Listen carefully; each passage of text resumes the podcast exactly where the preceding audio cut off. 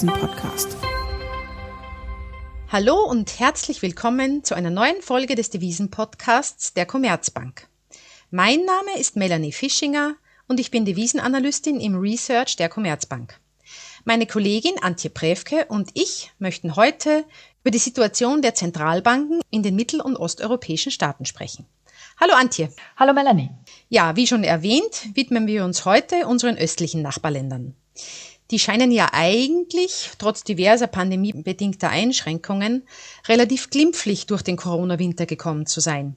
Mittlerweile sind sie weitgehend wieder auf einen Erholungspfad eingeschwenkt und wir erwarten, dass die Konjunktur der mittel- und osteuropäischen Länder spätestens im dritten Quartal wieder merklich an Fahrt aufnimmt. Ja, Melanie, da hast du vollkommen recht. Ähm, die osteuropäischen Länder, Tschechien, Ungarn, Polen, haben natürlich, äh, wie alle anderen Länder, ganz stark unter der Corona-Krise gelitten, vor allen, Dingen, vor allen Dingen im letzten Jahr.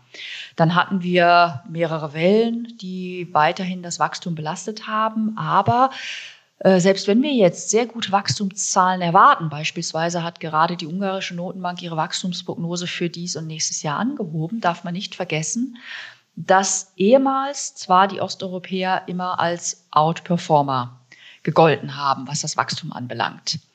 Diesmal sieht es ein bisschen anders aus, denn natürlich hat letztes Jahr überall auch der Industriesektor gelitten in der ersten Welle. Aber danach muss man sagen, sind in erster Linie die Dienstleistungen die Leidtragenden gewesen von den Einschränkungen im Zuge der Bekämpfung der zweiten und dritten Welle. Das gilt für die osteuropäischen Länder genauso wie für alle anderen Länder. Insofern werden wir natürlich kongruent zu vielen anderen Ländern einen starken Wachstumsimpuls sehen in den osteuropäischen Ländern, unter anderem auch, weil dort große fiskalische Pakete aufgelegt wurden und die Geldpolitik sehr expansiv ist. Aber diesmal kann man nicht unbedingt sagen, dass die osteuropäischen Länder wirklich große Outperformer sein werden im Vergleich beispielsweise zur Eurozone. Also wir haben jetzt gehört, dass das Wachstum vor allen Dingen dieses Jahr sehr stark an Fahrt aufnehmen sollte. Was heißt das denn jetzt äh, konkret für die einzelnen Geldpolitiken in diesen Ländern? Die haben ja auch während des letzten Frühjahres ihre Zinsen sehr stark, zum Teil bis auf die technische Null gesenkt. Jetzt äh, sehen wir, wenn das Wachstum anzieht, besteht natürlich die Gefahr, dass die Inflation äh, auch sich sehr stark beschleunigt. Das haben wir zum Teil auch in diesen Ländern schon gesehen. Was folgt also nun für die Geldpolitik in diesen Ländern? Ja, Melanie, ich glaube, da muss man die einzelnen Länder unterschiedlich betrachten. Man kann nicht alle über einen Kamm scheren. Lass mich zum Beispiel mal auf die polnische Zentralbank eingehen. Hier hatten wir natürlich im Zuge der Krisenbekämpfung letztes Jahr eine Senkung des Leitzinses auf 0,1 Prozent, also das technische Nullniveau. Ähm, außerdem haben wir dort auch äh, starke Anleihekaufprogramme und andere Maßnahmen, um der Wirtschaft unter die Arme zu greifen. Wir hatten sowohl in Polen als auch in Ungarn schon vor der Corona-Krise steigende Inflationsraten, die teilweise schon die Zielwerte der Notenbanken ankratzen, möchte ich mal sagen. Dann kam die Corona-Krise.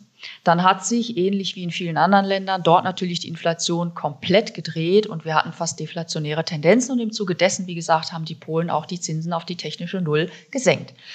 Jetzt allerdings hat sich herausgestellt, dass wir nach der Corona-Krise aufgrund verschiedenster Faktoren, zum einen Sonderfaktoren, die wir auch in vielen anderen Ländern sehen, aber auch aufgrund von Verzerrungen, von äh, Lieferkettenengpässen eine doch deutlich steigende Inflation gerade in Polen und Ungarn gesehen haben. Und zwar über das Inflationsziel hinaus. Ähm, das Inflationsziel in Polen beispielsweise liegt bei 3,5 Prozent, die Obergrenze.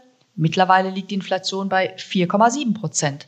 In Ungarn ist es noch etwas dramatischer. Da haben wir ein Inflationsziel auf der Oberseite von drei Prozent und die Inflation notiert mittlerweile über fünf Prozent. Und hier kann man sich schon die Frage stellen, inwiefern möglicherweise die ja, Notenbanken vielleicht sogar hinter der Kurve sein könnten. Sprich, wenn ich solche inflationäre Tendenzen habe, dann muss ich eigentlich erwarten, dass die Notenbank auch dagegen vorgeht. Denn schließlich ist eine steigende Inflationsrate eine Erosion meiner Kaufkraft oder der Kaufkraft der Währung. Also können wir jetzt in naher Zukunft davon ausgehen, dass sowohl die ungarische als auch die polnische Zentralbank ihre Zinsen so anheben werden, um die Inflation zurück in ihren Zielkorridor zu bringen? Das ist eine sehr gute Frage.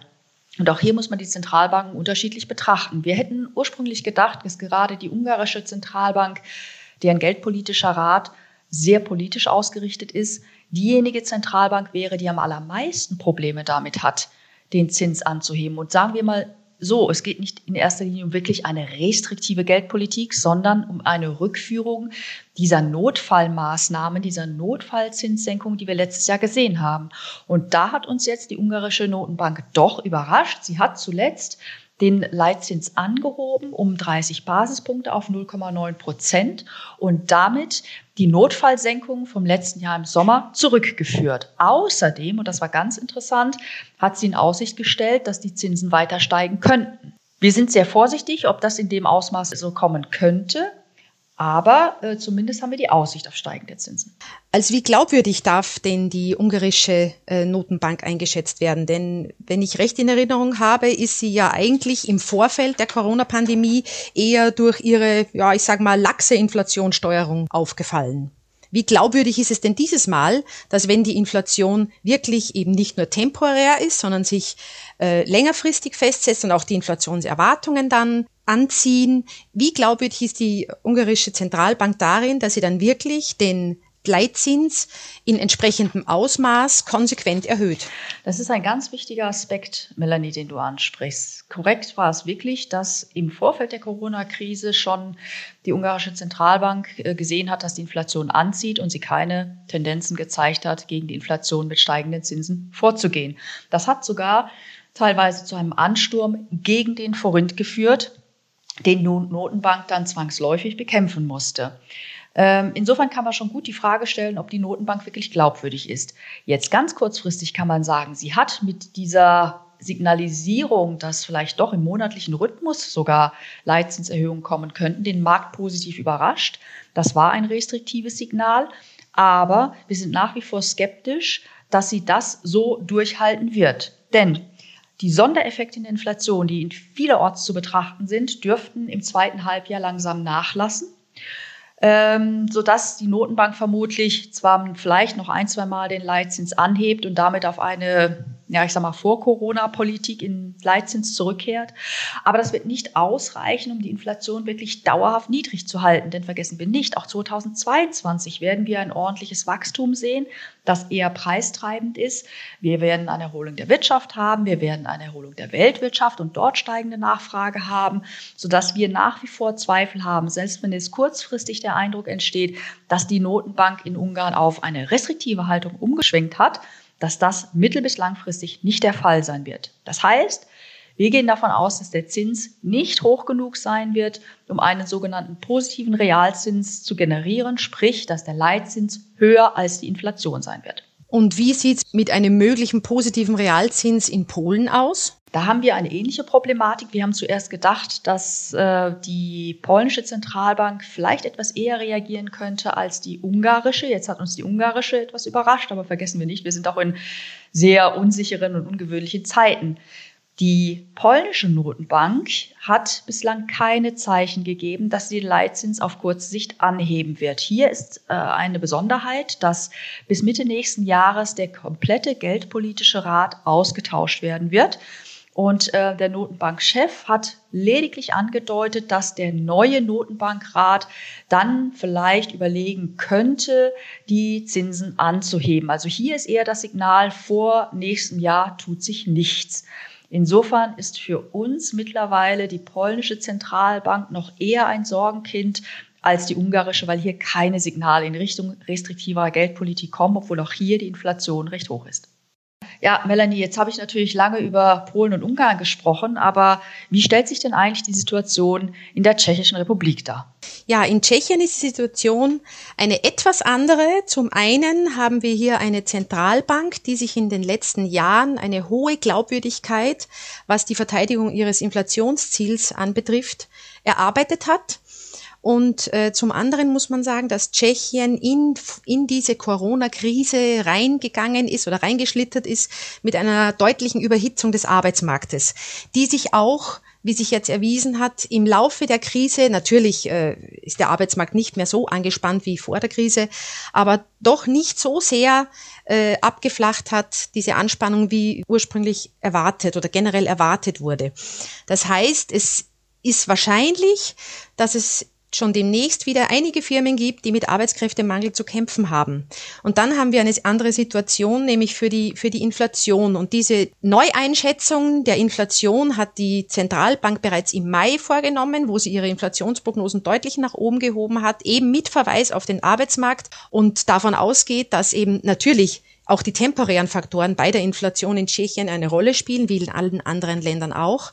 Aber dass es eben frühzeitig und konsequent eine Verlagerung auf die langfristigen Inflationserwartungen, dass das eben sozusagen, dass das unterbrochen werden muss und deswegen sie auch bereit ist, konsequent die Zinsen zu erhöhen, konsequent zu handeln. Und das hat sie ja letzte Woche auch unter Beweis gestellt, indem sie ihren Leitzinserhöhungszyklus begonnen hat. Ja, dann heißt es doch eigentlich für die Währung, wenn ich das jetzt mal abstrahiere, ähm, dass die tschechische Krone im Bereich zumindest dieser drei Länder eigentlich der Outperformer sein sollte, oder? Ja, sollte, sollte sich so entwickeln. Wir sehen also eine moderate Aufwertung über den Prognosehorizont für die tschechische Krone, ähm, weil wir auch weitere Zinserhöhungen noch dieses Jahr und vor allen Dingen dann nächstes Jahr erwarten. Und das wurde ja auch so von der Zentralbank angekündigt. Ja, siehst du, und das äh, ist ein bisschen anders für den polnischen Slotty und den ungarischen Forint.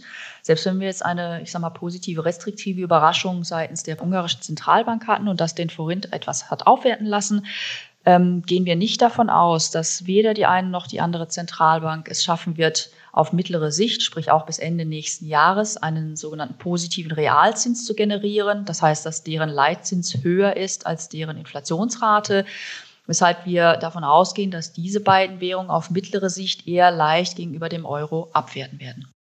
Also zusammenfassend lässt sich anmerken, dass auch die Länder Mittel- und Osteuropas mit der anziehenden Inflationsdynamik äh, konfrontiert sind. Und die Zentralbanken eben jetzt vor dieser Herausforderung stehen, wie sie diesen Inflationsanstieg beurteilen und wie sie darauf reagieren. Und je nachdem wird natürlich dann auch die Währung entweder unter Abgabedruck stehen oder eben moderat aufwerten können. Ja, danke Antje. Ich bedanke mich ganz herzlich für dieses interessante Gespräch mit dir. Ihnen, liebe Zuhörer, möchte ich ebenfalls herzlichen Dank fürs Reinhören sagen und darauf verweisen, dass wir auch nächste Woche an dieser Stelle wieder ein interessantes Thema aus dem Bereich der Devisenmärkte für Sie diskutieren. Wenn wir Ihr Interesse geweckt haben, dann abonnieren Sie uns doch auf einer der gängigen Plattformen. Anregungen sowie Themenvorschläge nehmen wir gerne entgegen. Alle Informationen hierzu erhalten Sie in den Show Notes. Auf Wiedersehen und bis nächste Woche. Tschüss.